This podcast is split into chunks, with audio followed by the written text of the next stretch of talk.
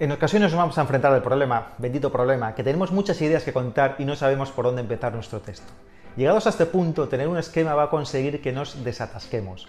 Una pequeña guía que ponga orden en toda esa vorágine de ideas que rondan dentro de nuestra cabeza. Un ejemplo son los artículos que escribo para el periódico o los posts del blog. En ninguno de los dos casos suelo bajar de las 800-900 palabras. Y para escribir esos artículos debo tener muchas ideas que quiero desarrollar. Así que siempre tengo un folio a mi lado con algunos tachones donde antes he escrito las ideas que quiero ampliar y qué orden van a seguir.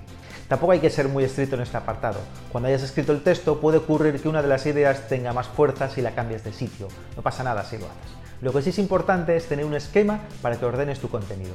Ya lo decía Aníbal Smith del equipo A, seguro que si tienes menos de 30 años no te suena, pero bueno, me gustan que los planes salgan bien. Y los planes salen bien porque ha habido una planificación. Ordena tu contenido y verás cómo tus textos mejoran. Y te olvidarás del miedo a la hoja en blanco porque antes de sentarte frente a ella ya sabrás lo que vas a escribir. Hasta el próximo en un minuto.